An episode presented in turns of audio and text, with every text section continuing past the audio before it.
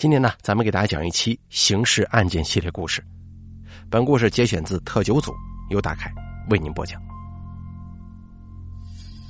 在二零一九年的十一月二十二号，河北唐山玉田县红桥镇警方接到一老人报警，对方称一家卖牛羊肉的店铺当中疑似发生了凶杀案。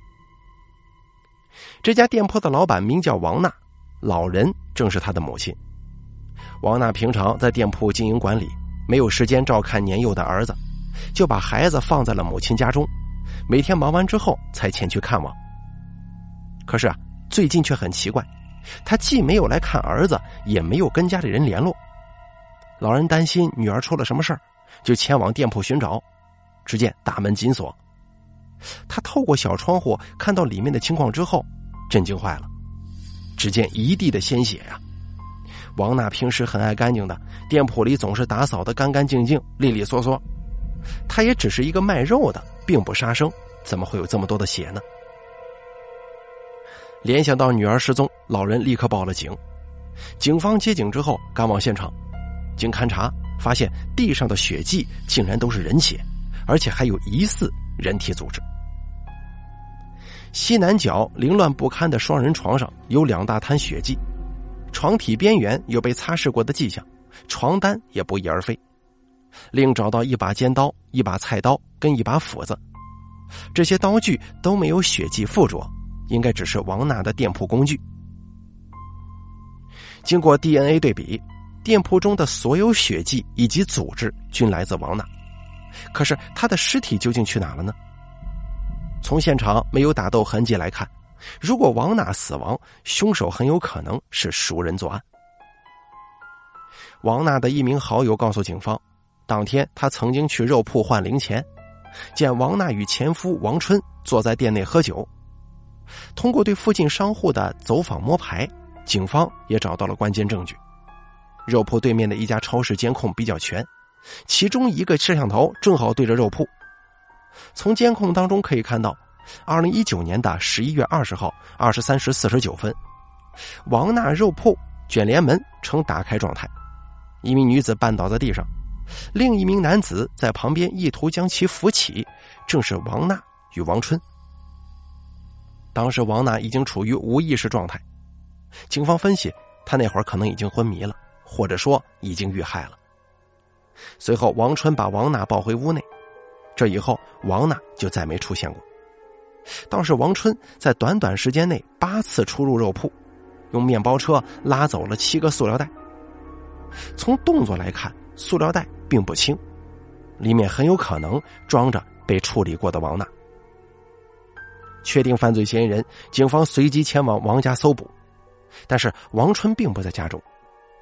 据两个孩子说，他留下过一张纸条，上面大致是要求长子照顾好弟弟，还有爷爷奶奶。把父母的骨灰撒入大海等等话语，这言语之间呢，大有杀害王娜之后自尽之意。然而王春却并没有自尽，他杀害王娜之后弃尸垃圾场旁的河堤，自己跑去了母亲的坟场，后来被警方抓捕了。或许是清楚自己逃无可逃，王春如实供述了自己的犯罪行为。他呢，与王娜有过一段纠缠不清的过往。王娜十五岁被寄养在他家中，两人朝夕相处之下生出了感情。二零零六年步入婚姻的殿堂，当时两个人呢都还满怀对未来幸福生活的期待，可无奈啊事与愿违，婚后因为柴米油盐等琐事常常争吵不休。当发现王春参与赌博搭进全部家产的时候，王娜就再也受不了了，与其离婚。不过两个人心中显然还是有彼此的。离婚了不舍，折腾一段时间又复婚，这来来回回啊，竟然四次离婚，三次复婚，期间育有三个儿子。王春本以为第四次离婚也会在不久之后复婚，可没想到的是，这一次王娜交了新的男友，似乎又开始新生活的打算了。一别两宽，各生欢喜。既然离婚了，那各自再嫁再娶都是可以的。或许是此前的复婚让王春习惯了，他并不愿意王娜改嫁，死缠烂打的追着她。他这个人呢，脾气十分暴躁，性格有些极端，此前两个人离婚也有一部分性格的原因。这下子一看王娜变心了，更是心生怨恨。二零一九年八月十四号，为了逼王娜复婚，他将跟着自己生活的两个孩子绑到河边威胁。王娜没办法呀，以让王春去肉铺打工的协议拦下。他的本意呢是先保证孩子的安全。王春却误以为这是王娜给自己发出的信号，还是有复婚的希望呢。可是希望越大，失望越大。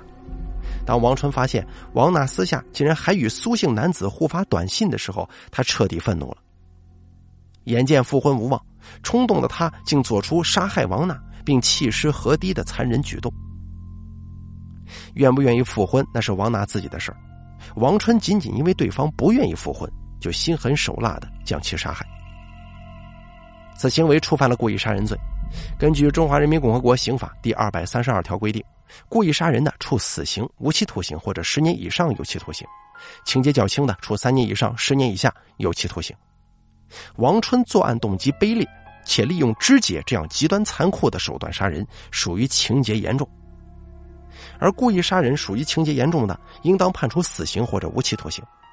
他最终啊被判处死刑，剥夺政治权利终身。可怜的王娜只想要开始新的生活而已，只是想要追求自己的幸福，就惨遭杀害。